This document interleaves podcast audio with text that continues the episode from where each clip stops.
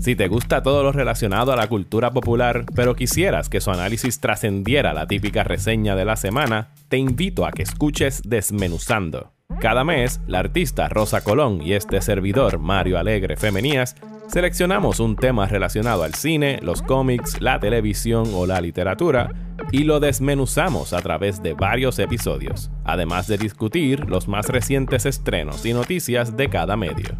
Suscríbete a Desmenuzando en tu app de podcast favorito. Saludos mi gente, bienvenidos a otro episodio de Radio Independencia, un podcast de política, derecho y todo lo que se nos ocurra desde el independentismo boricua. En el programa de hoy conversamos con Julio Ricardo Varela, fundador de Latino Rebels. Suscríbete a Radio Independencia en tu podcatcher favorito y YouTube y síguenos en nuestras redes sociales para mantenerte al día sobre lo que pasa en Puerto Rico. Que lo disfruten.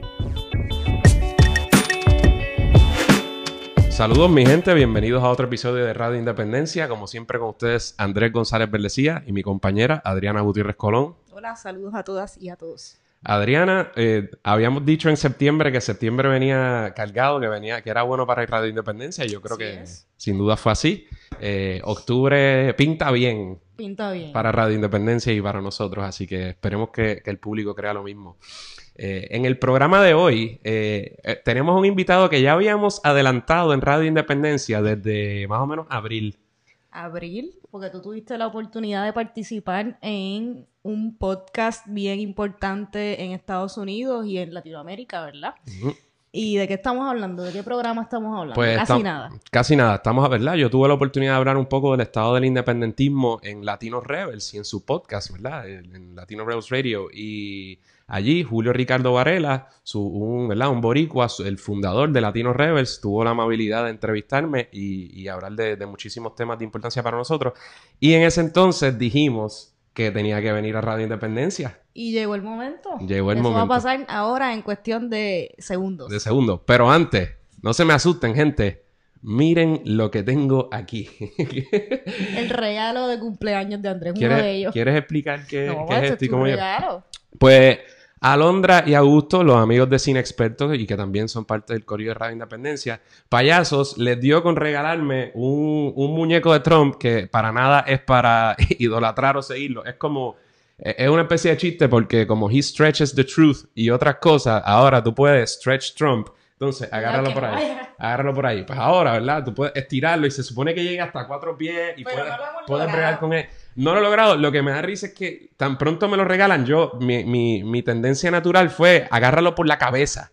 Entonces, ella lo aló, lo aló por la cabeza y yo, ¿qué pasa aquí? Hasta que nos dimos cuenta que el stretching, pues no era por la cabeza. Así que casi, casi le quitan la cabeza. Casi le, le, arranco la cabeza, Así que nada, gracias. Que no hubiera estado mal tampoco. Claro, claro. Pero bueno, aquí es, bueno para como liberar estrés. Así que lo dejaremos por aquí. Si mi perro se encarga de, de cogerlo y, y, hacer, y jugar con él, pues esos son otros 20. Así que estamos, vamos directo al grano. Vamos allá. Bueno, antes de darle la bienvenida a nuestro invitado, vamos a comenzar eh, hablando, ¿verdad? Un poco dando algunos datos biográficos de nuestro invitado, que es Julio Ricardo Varela. Es el creador, como dijo Andrés, de Latino Revers, conductor del podcast Latino Revers Radio. Es nacido en Puerto Rico, criado en San Juan y en el Bronx.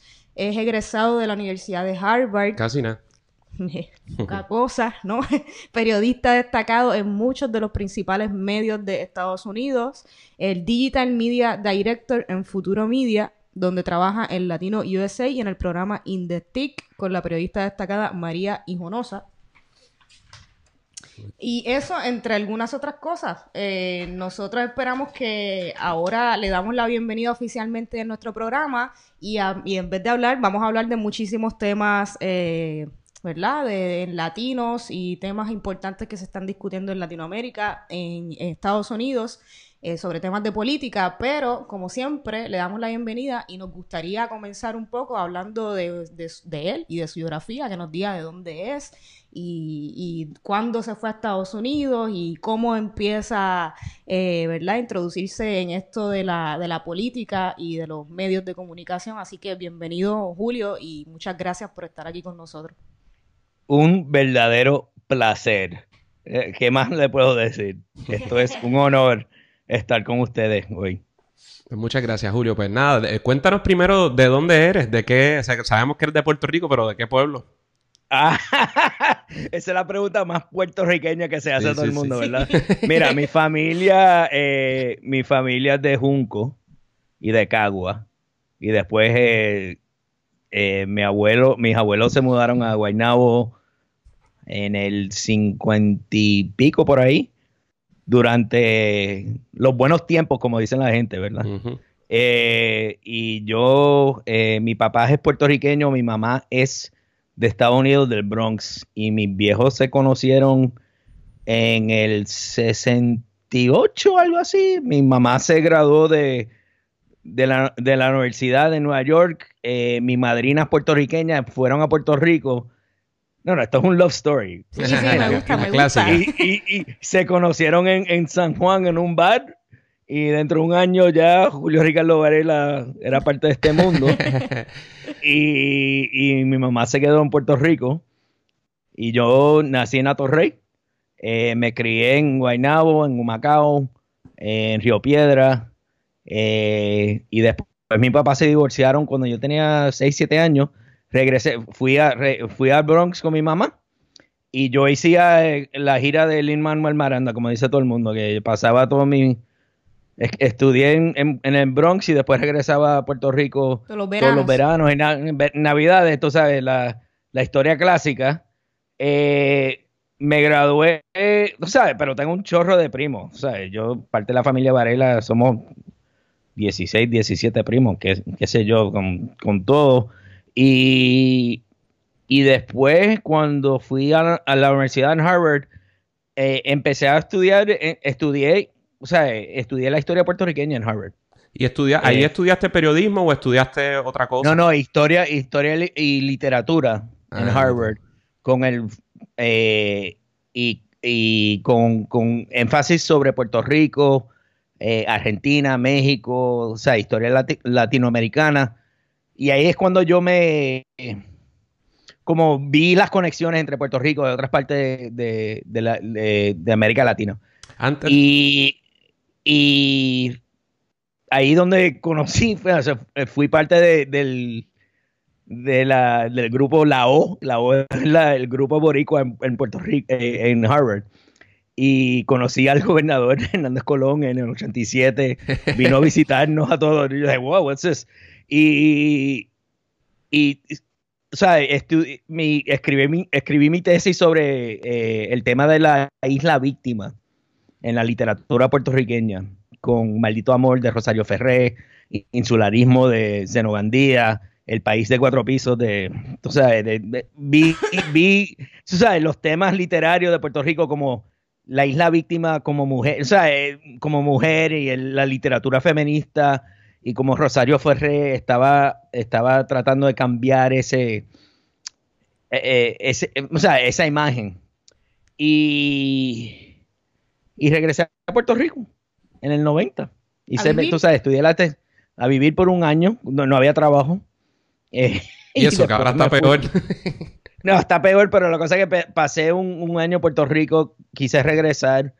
Eh, estaba haciendo periodismo en Harvard también, eh, pero yo empecé como eh, eh, cubrí el- el- el- los equipos de los equipos de, de hockey en, en Harvard y de fútbol, de fútbol norteamericano Ah, o sea, que tú entras por el asunto deportivo. Ah, nítido. deportivo. Y regresé a Puerto Rico, pero no, había- pasé un año ahí y no había nada. Yo vi, tú sabes, regresé a Boston y en un par de, en un par de años conocí a mi, o sea, a mi esposa y yo llevo ya veinte y pico de años acá con dos hijos, teenagers, y aquí estoy basado. ¿Qué más? Y, ¿Qué más? Y, y- regresé al periodismo como, en como hace como 10 años, porque yo estaba en, en campo editorial, eh, en textos escolares, Ok. eh, en el campo de educación bilingüe, en Estados Unidos y en Puerto Rico. Entonces yo regresaba a Puerto Rico, presentaba al Departamento de Educación, cosas así que... O sea, yo, yo, yo, yo he, yo he seguido la, la ola política en Puerto Rico por, por décadas. Y entonces, eh, ya, si estás hablando de una década, más o menos una década tiene Latino Rebels, así que vamos a hablar ahora del proyecto. ¿Cómo, cuándo entonces das el paso y decides crear esto? Y empezar, como decimos aquí, por el principio. Si puedes decir en tus palabras brevemente, ¿qué es Latino Rebels? Para aquellas personas que por la razón que sea no lo sepan. yo no sé cómo definir a Latino Rebels. Esa es la cosa. Eh, es como... Es, una página digital independiente, eh, periodismo alternativo que, se enfoca en, cuestiones de representación en el mundo latino, específicamente en Estados Unidos y en Puerto Rico. Yo formé el grupo en 2011 porque cuando yo estaba, eh, yo estaba cambiando carreras en el 2008, 2009 y yo empecé a cubrir a Puerto Rico en inglés como blogger. Eh, porque vi lo que estaba pasando con eh, el cambio, ¿sabes? La crisis de la deuda estaba, estaba comenzando en el 2006. Había, estábamos hablando de, la política que estaba pasando ahí. Después vino la administración de Fortunio eh, en esa época. Y empecé a, cubrir a Puerto Rico en inglés.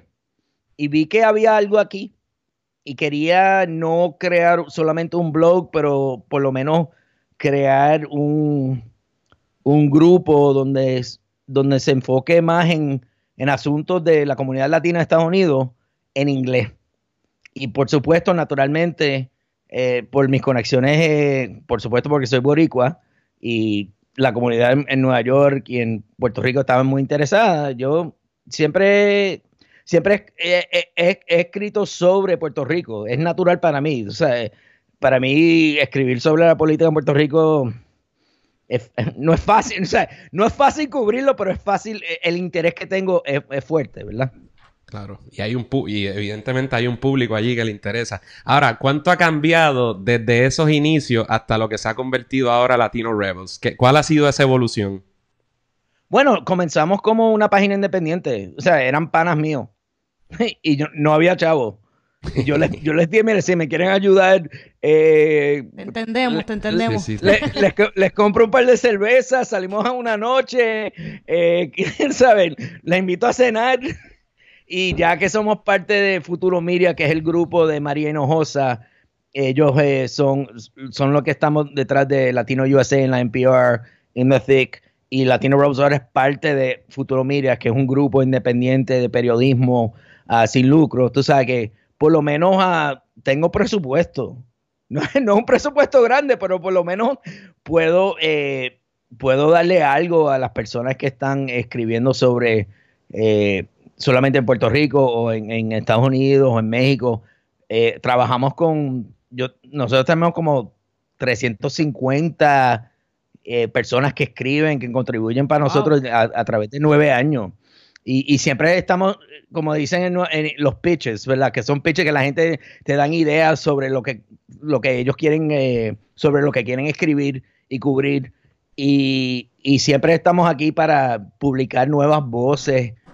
Y, por supuesto, eh, el área de Puerto Rico para mí siempre ha sido algo, un interés fuerte para nosotros.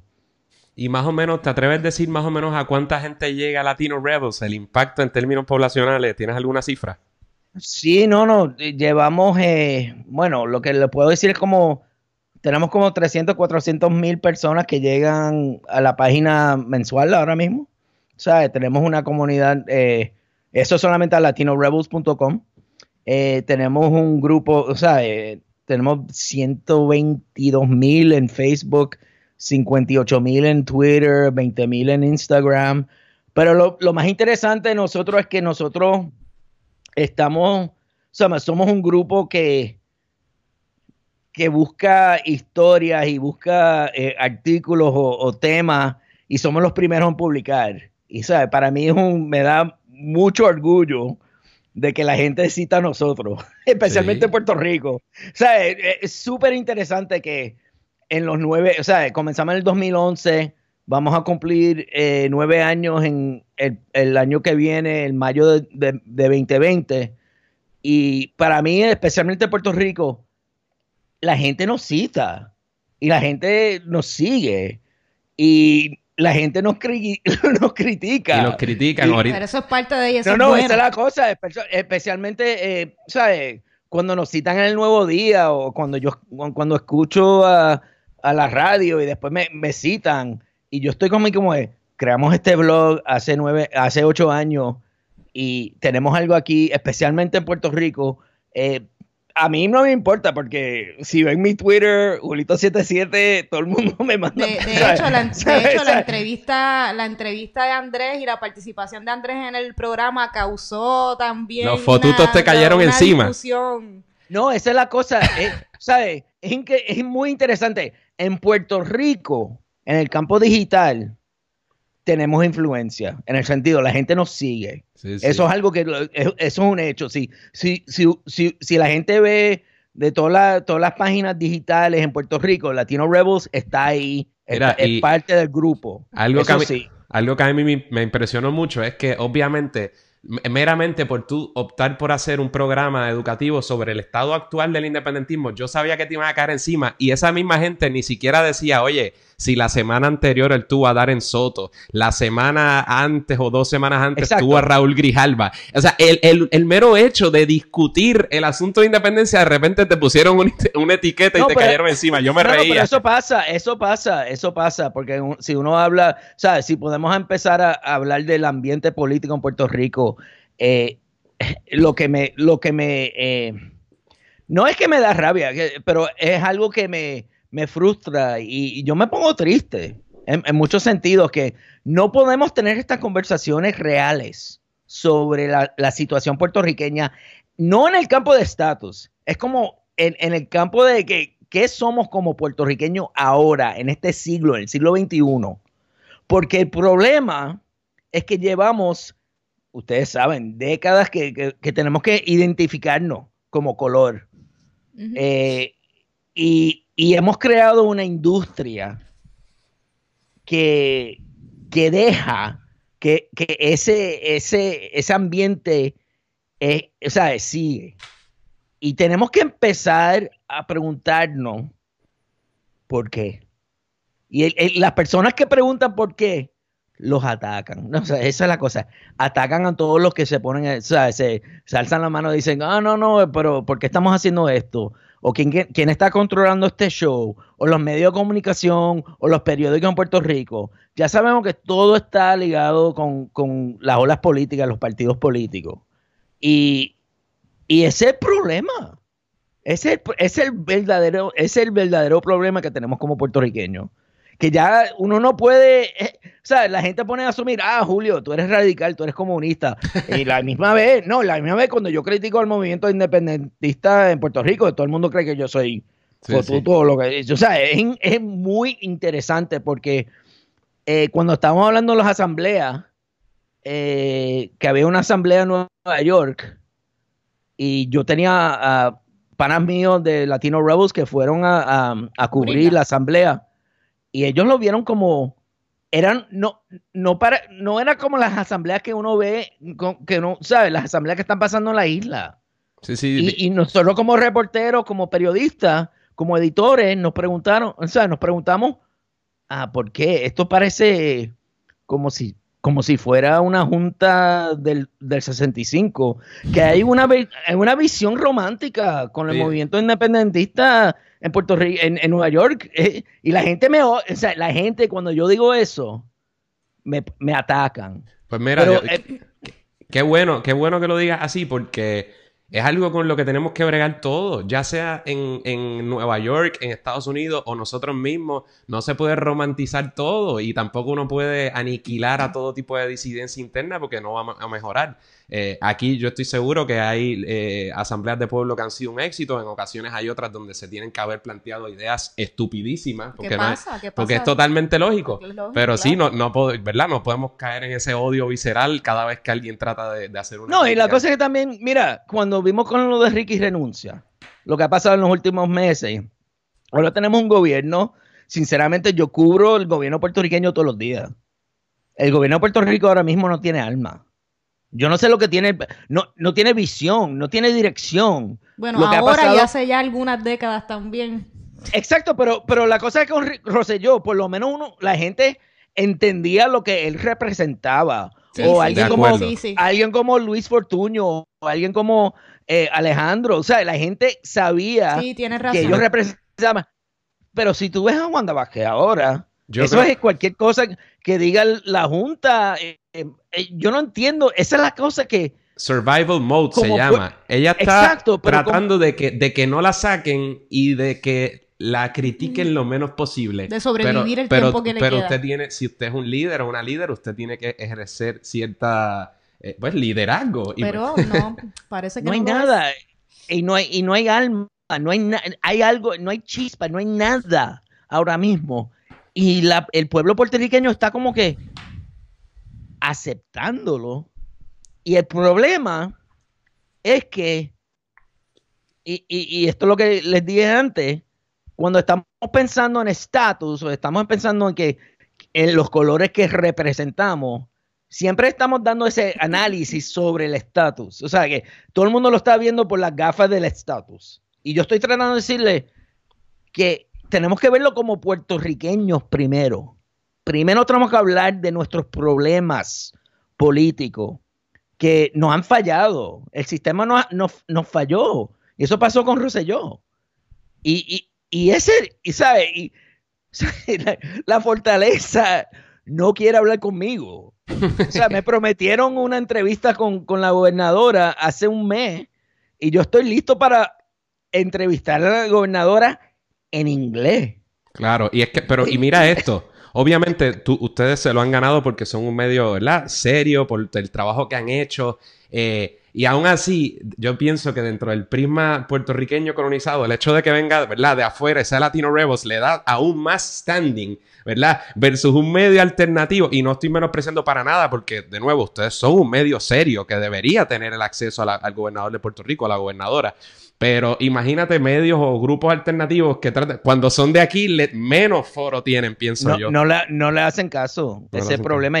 Y nosotros lo que estamos haciendo ahora, eh, ¿sabes? Nosotros llevamos, nuestro grupo comenzó a trabajar con, el Centro de Periodismo Investigativo hace 5 o 6 años atrás. O sea, lo que hemos visto con lo que hizo ese grupo con, con, el, o con Ricky Renuncia y, y, lo que pasó con el, con el chat o sea, yo sabía que esos son los mejores periodistas en, la isla y yo los conozco y los quiero mucho.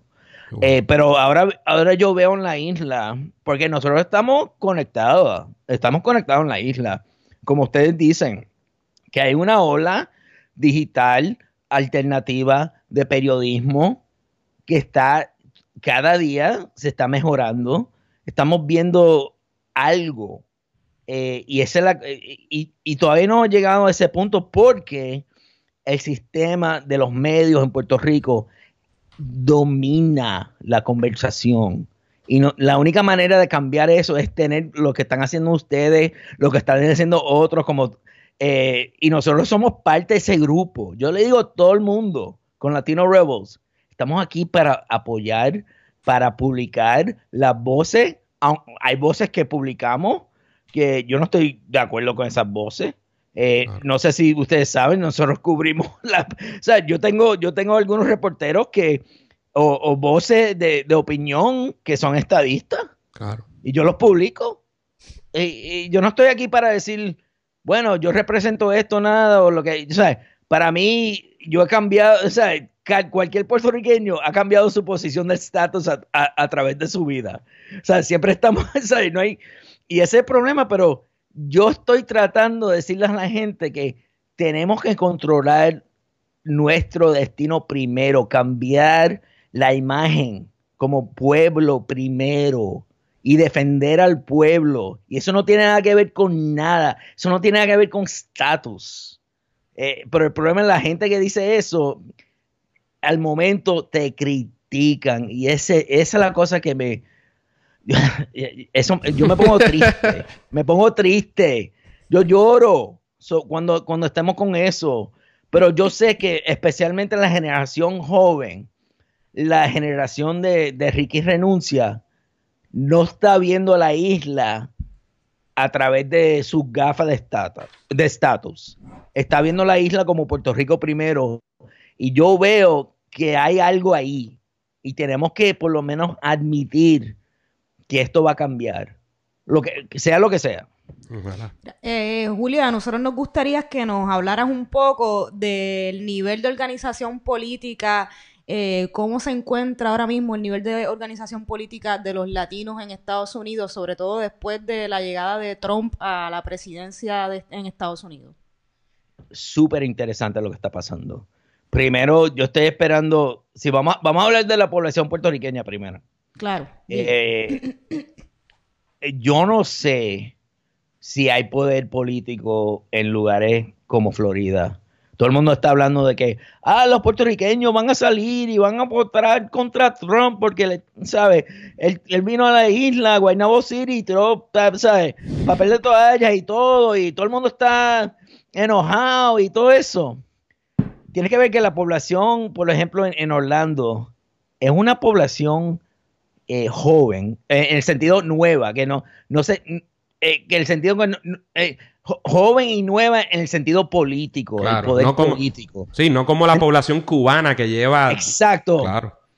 Exacto.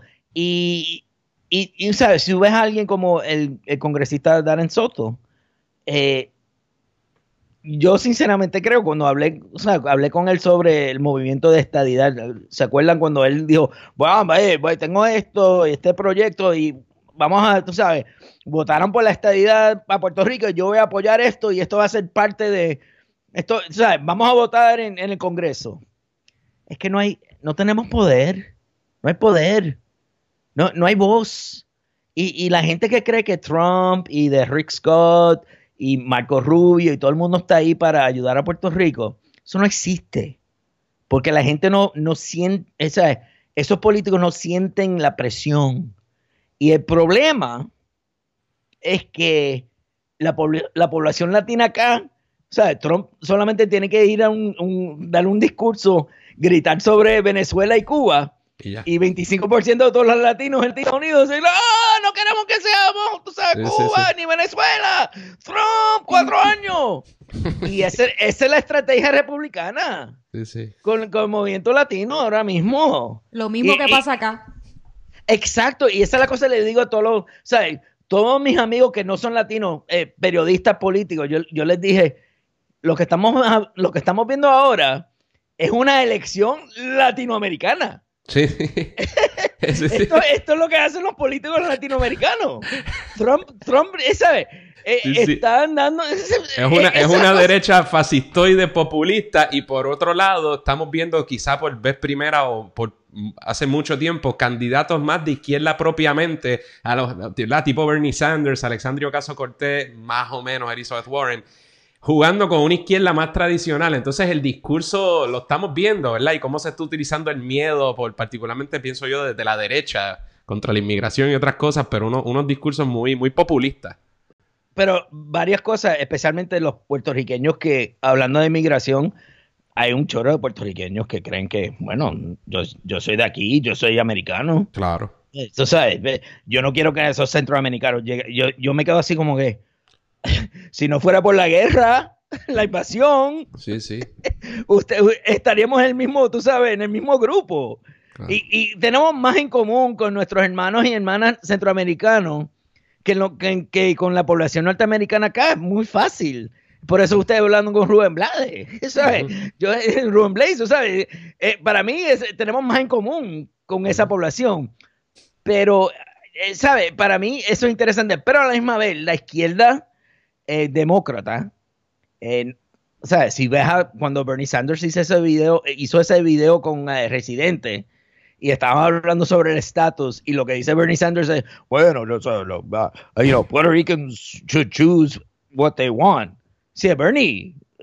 Es el discurso que se ha repetido durante todo este tiempo. Tú suenas como popular. ¿eh? Sí. sí, sí. Para ser un radical, Bernie Sanders, radical, hablar. ¿Por qué no? ¿Por qué no? Pónganse a hablar un poquito más, tómalo más serio, en vez de darnos estos puntos populares que han sido parte o sea, que han sido parte del Partido Demócrata por, décadas acá también. Y ese problema de tener a Muñoz Marín dominando este, esta conversación con los demócratas por años. Sí, entonces Julio, una ahorita hablamos de, cómo quizás muchos puertorriqueños se perciben dentro de los Estados Unidos, así mismo. Pero te quiero hacer la pregunta un poco a, la inversa. Tú que estás rodeado y que cubres muchos temas de, de otros grupos latinos en los Estados Unidos, ¿Cuál tú crees que es la percepción de, de los otros latinos, de las otras comunidades con respecto a, a Puerto Rico? Oh, nosotros tenemos el privilegio. Somos ciudadanos. ¿Verdad que- ¿Tú sabes? Qué difícil. No somos- ¿eh? tú sabes, la cosa es que ellos nos ven como, bueno, somos de aquí. Eh, y es muy interesante. Aunque lo he visto cambiar, eh, el huracán, eh, lo que ha pasado en Puerto Rico, lo que pasó con la renuncia de, Ricardo Rosselló, yo he visto una ola progresista joven que está como que, wow, mira lo que hicieron esos puertorriqueños, esos puertorriqueños jóvenes.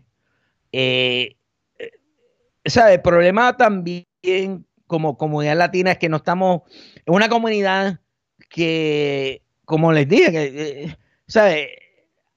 Somos de varios países y es muy fácil eh, dejar que la gente nos, nos divida acá. O sea, que, y, o si ves a Trump hablando los, o él, solamente quiere el voto cubano y venezolano en Florida para ganar a Florida. Y, y, tú- y ese problema, que, que no nos ven como comunidad latina unida. Pero yo he visto, o sea, lo que ha hecho Latino Rebels en los últimos ocho años, ocho años es intentar, ah, por lo menos, tener esa conversación. Que nosotros tenemos más en común como latinos. eh, y no importa de, qué país, o sea, de, de dónde eres, o si, si eres de Los Ángeles, o si eres de San Juan, no importa, porque tenemos algo en común. Y, yo he visto un poquito, o sea, poquito a poquito, he visto más eh, solidaridad sobre eso. Pero no es algo obvio. Y, y la cosa también es que este es el problema también con Puerto Rico. Es que uno, o sea, si uno escucha lo que está, o sea, la- los medios de comunicación en Puerto Rico, uno, lo que está pasando en Puerto Rico, la gente habla, ah, mira, no, Congreso, y esto, y, y estamos hablando de esto, y estadidad, y nuestro... No hay- nadie está hablando sobre eso acá. Nadie está hablando sobre, ¿sabes? Siempre ha habido Y- un desfase bien grande entre lo que vivimos y aquí la en la otra- burbuja y, lo que pasa allá. en la burbuja, pero la, la misma el otro problema es que, o sea, eh, si la gente me está escuchando ahora mismo, ay, se lo juro que si alguien escucha, vamos a recibir un tweet, ay, porque tú estás hablando con él, él está viviendo en Massachusetts, ese no es puertorriqueño.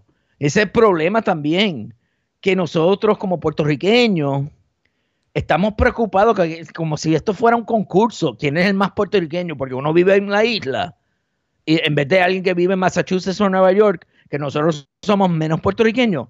Mira, newsflash, por lo menos nosotros tenemos un poder político. Y, y si quiere, y si queremos crear un movimiento, por lo menos nosotros podemos llamar al congresista, mira, we're here.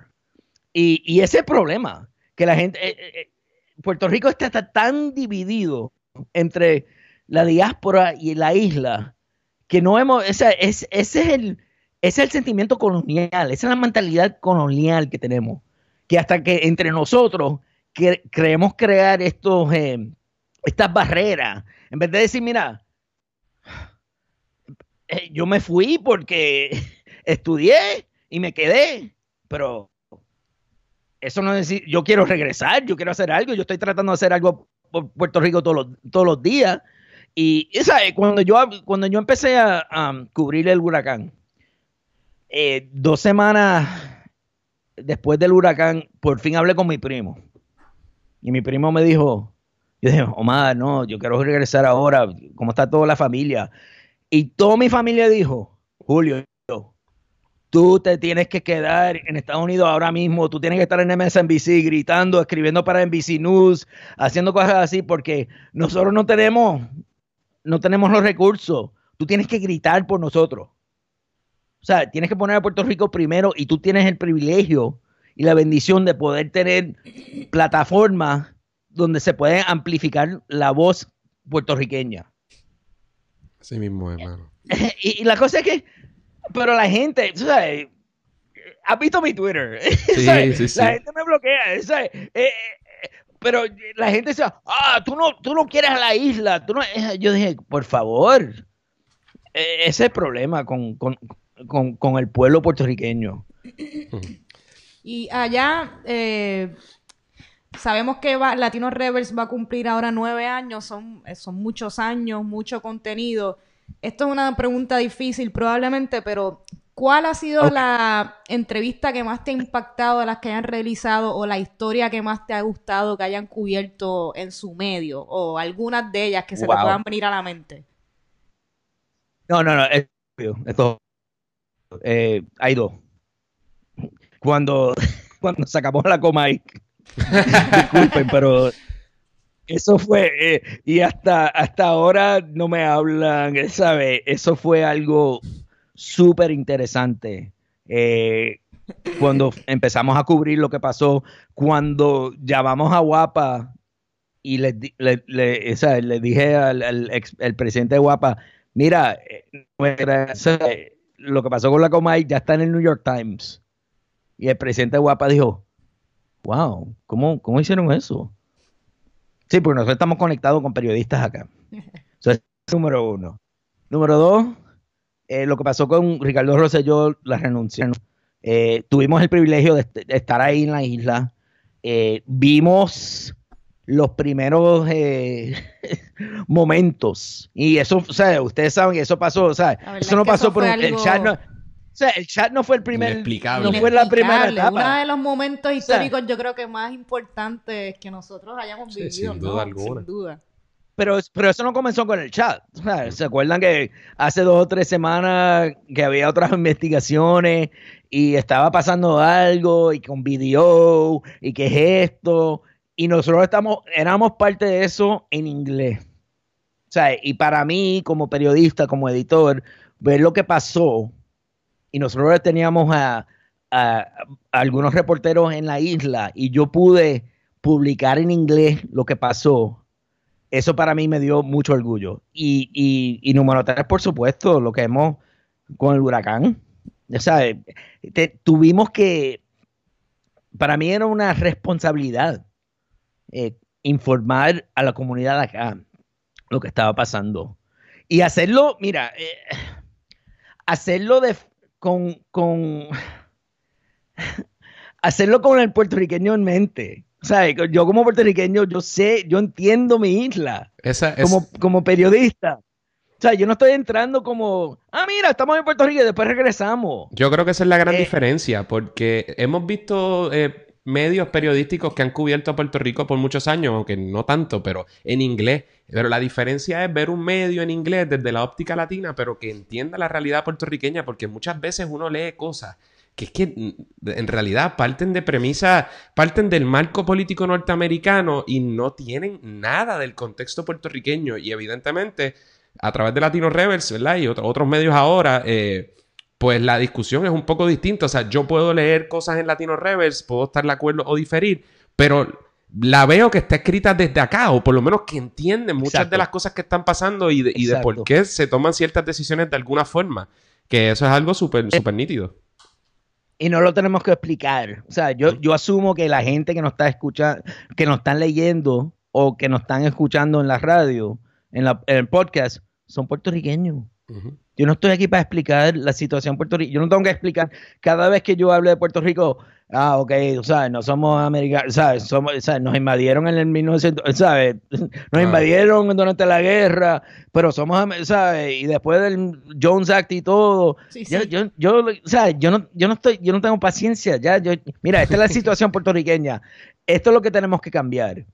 Eh, yo estoy tratando de cambiar el diálogo y lo que veo, como les dije, lo que veo es que hay una industria en la isla que controla el mensaje. Y la única manera de tumbar, y yo les digo tumbar esa industria, es crear nuevas vías y apoyar esas vías porque yo sé, y esto es un puro hecho, yo sé que la, especialmente la, eh, los jóvenes de Puerto Rico ya e, ellos ya están, no, ellos quieren algo nuevo y ya lo están, y uno y ya está pasando. Y este es el futuro en Puerto Rico. Y la gente que no, que la gente que cree que, el nuevo día o, WKQ, la sota y todo, ese, e, e, esos son los dinosaurios. Eso, eso, esos medios se, van a tumbar. Sí, sí, tienes razón. Y, y, la gente no cree. Y lo mismo yo creo que pasa hasta con los partidos principales políticos, ¿verdad? Los dos partidos que se han compartido. Lo mismo pasa ya en las nuevas generaciones, ya. O, el otro, o, el otro partido. Exacto. Esos dos partidos, pero también otros partidos, ¿sabes? yo tengo mi Vampire Weekend, estoy, ¿sabes? Una camiseta verde, esto no tiene que ver con nada. Es porque Vampire Weekend. Pero el partido independentista tiene sus problemas también. Ah, no, sí. sí y eso, ellos son parte del sistema. Y yo estoy tratando de decirle a todo el mundo que cómo, cómo podemos como puertorriqueños poner a Puerto Rico primero, o sea, elevar a Puerto Rico sin contexto político. De, ¿Cómo podemos hablar sobre Puerto Rico y admitir que somos una colonia, hemos sido una colonia, y seguiremos siendo una colonia si no lo cambiamos.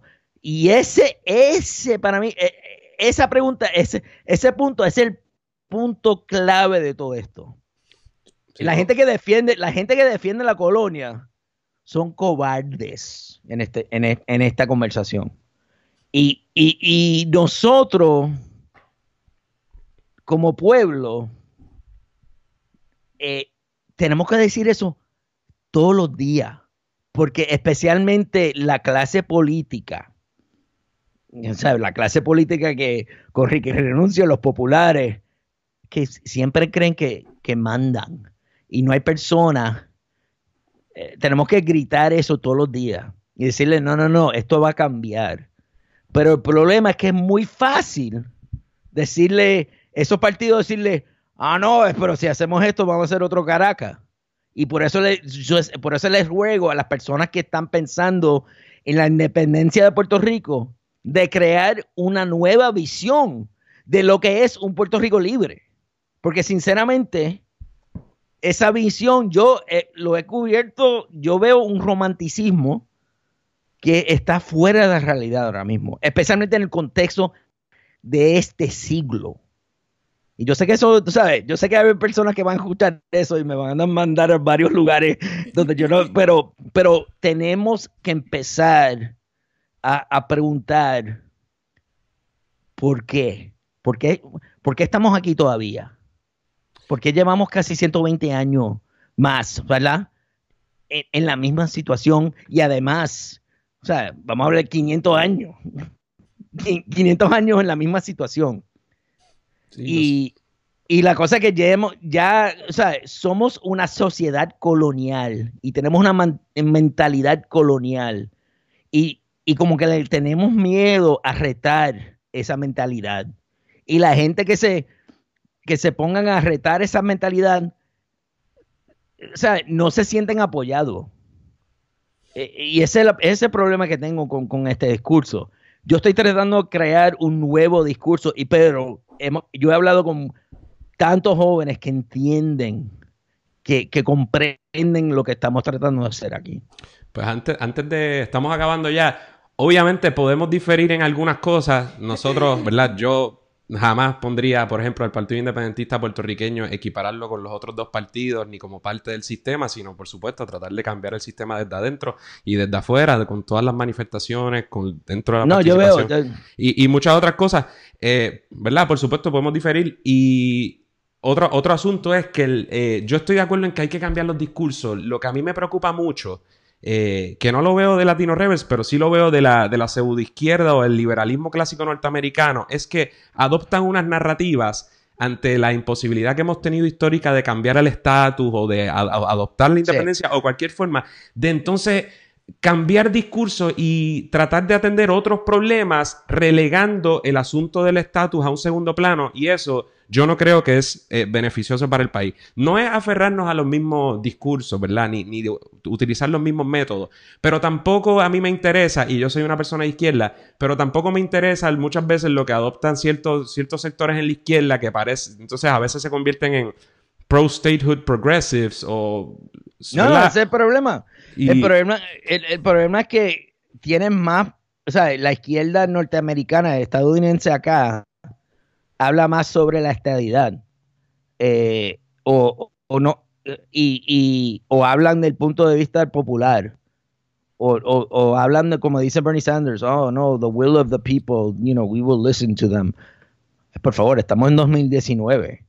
Eh, ¿sabes? Que, que tomen una posición. Sí, es, es- es plantear eh, que ellos no tienen ninguna participación en el problema. Es decir, no, whatever they want. Sí, sí, pero es que entonces Exacto. de- el default es que tú estás, bueno, pues mientras tanto permitimos el colonialismo eh, until they decide what they want unanimously. Exacto. Diablo, pues. Y la cosa es que no hay, no hay caso progresista para estadidad, no hay caso progresista para eh, la independencia, eh, pero hay, hay casos progresistas para defender la, la colonia. En- en- o sea, esa es la cosa que, si yo lo veo así, pero, o sea, yo yo entiendo el punto sobre el partido, sobre el partido independentista, en- en- y, y lo respeto, lo respeto 100%, pero yo como periodista, yo como alguien que o- observa la situación política puerto Ri- puertorriqueña, y yo, yo he visto momentos en el movimiento en- o sea, independentista en los últimos sabes, 30 años,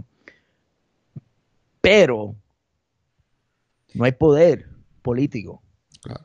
Y, y hay, hay miedo, sea, eh, eh, la realidad es que la, la- la- o sea, el movimiento estadista, el movimiento popular, ha, ha logrado definir el movimiento independentista para los independentistas. ¿Sabes? A- le, le dice al pueblo puertorriqueño, no, no, pero Cuba, esto va a ser Habana, Así esto va a ser Caracas. Y, ¿sabes? ¿Cuántas veces yo me siento ahí cenando con panas míos, tú sabes, o mi familia, y hay gente que le tiene miedo. Si uno grita Puerto Rico libre, ah, no, vienen los chavistas. y, eso, y, eso, y eso fue la estrategia que la oposición hizo. Y el problema con el Partido Independentista, yo estoy, yo estoy, yo les pregunto, ¿cuál es la alternativa y cómo lo pueden lograr? Porque la máquina, la máquina estadista, la máquina popular, los medios de comunicación que, que la gente recibe diariamente, todos los días, están creando este ambiente de que jamás Puerto Rico puede ser libre. Ya ese es el problema. Y, y- y por eso yo les digo a cualquier persona que está pensando en cómo, en esa pregunta, que perdieron esa, esa batalla, pero cómo van a cambiar, cómo cambian el juego. Eh, Porque haciéndolo como lo hacen ahora, estamos en lo mismo. Y eso yo sé que es muy triste, pero yo lo veo como, o sea, complicado yo, también, si nosotros... Exacto. Y, eh, eh, hablando de lo que pasó con la lo que ha pasado a los nacionalistas y la cuestión de que, la- o sea, yo tengo a mis, mis tíos que, sabes, yo, hay, hay personas en mi familia que, que, o sea, que eran, o sea, que los federales eh, los siguieron. O, sea, yo sé, yo entiendo, pero tenemos que tener esa conversación. Claro, no, Y y, pensar- digo, y en Puerto Rico el problema también, la dificultad siempre es llegar a- a- a las masas y llegar a la comunidad en los Estados Unidos, porque en Puerto Rico, mano, lo hacemos en el día a día, lo hacemos con proyectos como estos, informando, educándonos. No, ¿verdad? Hay grupos independentistas y sectores que no, que no estamos, que a mí me importa menos cantar verde luz que tener poder político real. O sea, que lo hacemos teniendo estas discusiones y, y educándonos, hermano, día a día, pero ser minoría is a bitch. No, no, no, no. te- eh, y, y lleva, ¿sabes? Y, y cómo, cómo se llegó, cómo, cómo se formó esa minoría. Eh, O sea, eso fue algo que pasó por décadas de, de historia de terrorismo, de represión, de, tra- de, de, trai- o sea, de, traición. Por favor, vamos a hablar. Sí. Está bien. Muñoz Marí, ¿sabe? Eh, Traicionó a nuestro pueblo. Está bien, vamos a aceptar eso. Vamos a aceptarlo, vamos a... eh, Y, y- y yo veo, por lo menos, yo veo la, o sea, los jóvenes de este país por lo menos haciendo las preguntas. Porque mi generación, ya, olvídate, lo fracasó. Like, yo- yo- y la generación de Ric- Ricardo Rosselló eh, eh, quedó, en- quedó en lo mismo. Bueno, no, diga- no digas que tu generación eh, fracasó porque mírate a ti como ejemplo. Eres Sí, pero yo creador un- de un proyecto ¿sabe? muy importante. No, gracias, no, gracias, pero yo, ¿sabes? Lo que, lo que yo espero, lo- pero yo soy yo soy la minoría de mi generación en Puerto Rico. Nosotros también. ¿Sabes? La, gente- ¿sabes? La- la gente no me mira como Te puertorriqueño, entendemos. ¿sabes? Me ven, me ven como que yo no soy de ahí. Y, o, eh, ¿me entienden? Eh, ¿Sabes? Sí, sí. Tenemos que seguir, seguir informando. Pero yo creo que de verdad que eso es lo importante, crear espacios como este, como Latino Rebels, como Radio Independencia, cada cual manera. poner el granito de arena eh, que se manera. pueda y fomentar la discusión.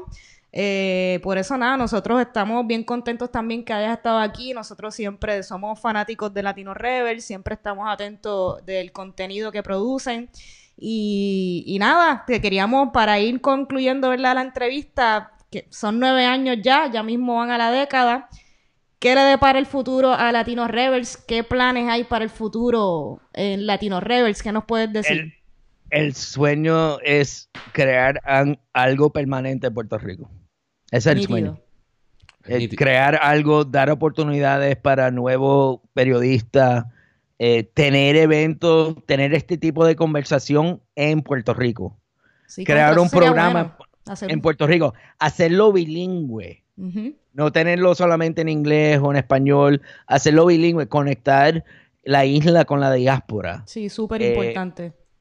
tenemos que tener esas conversaciones honestas y, eh, y tenemos que crear, como les, dije, nuevas vías para combatir esa industria, esa, esa máquina de medios de comunicación en Puerto Rico, eh, dominada por los partidos, ¿sabes? los partidos políticos. Eh, ellos no van a... el poder... eh, no, no- no- no- ellos no te van a dar el poder como regalito. Así, uno sí. tiene que, tú sabes, uno tiene que... Hay que sacarlo como a Ricky. Sacar, tienes que sacarlo, tienes que buscar ese poder porque sinceramente la gente que está en el poder, especialmente en los medios de comunicación, no están aquí para decir, no, no, está bien, ya fracasamos. Ok, Latino Rebels, Radio de Independencia, tomen su turno, Claro. ¿sabes? No, pero ese, esa es la visión, esa es la Sí, visión, tratar de crear, cre- tratar de crear un ambiente, algo permanente en la isla, con una comunidad dedicada a, a conversar, dedicada a discutir lo- nuestra situación colonial. Hermano, que así sea, ojalá se dé. Julio, eh, te quiero agradecer brutalmente que hayas estado con nosotros. Primero te pido disculpas porque por tenerme en el programa te caen encima en Twitter y ahora por haber accedido a hablar con nosotros, yo sé que te caerán encima en Twitter también. Agradezco tu sinceridad porque es bueno tener estas discusiones. Eh, el trabajo, también agradecemos el trabajo que hacen en Latino Rebels y, ¿verdad? Pues qué bueno que, que lo estás haciendo. Coinc- Yo creo que coincidimos en mucho de la visión eh, que tú has eh, esbozado aquí hoy y ojalá que, que podamos seguir trabajando Sí, juntos. Y que sepas que tú y Latino Rebels tienen acá en Radio Independencia un aliado en Familia. Puerto Rico, así que cuenten con Familia. nosotros.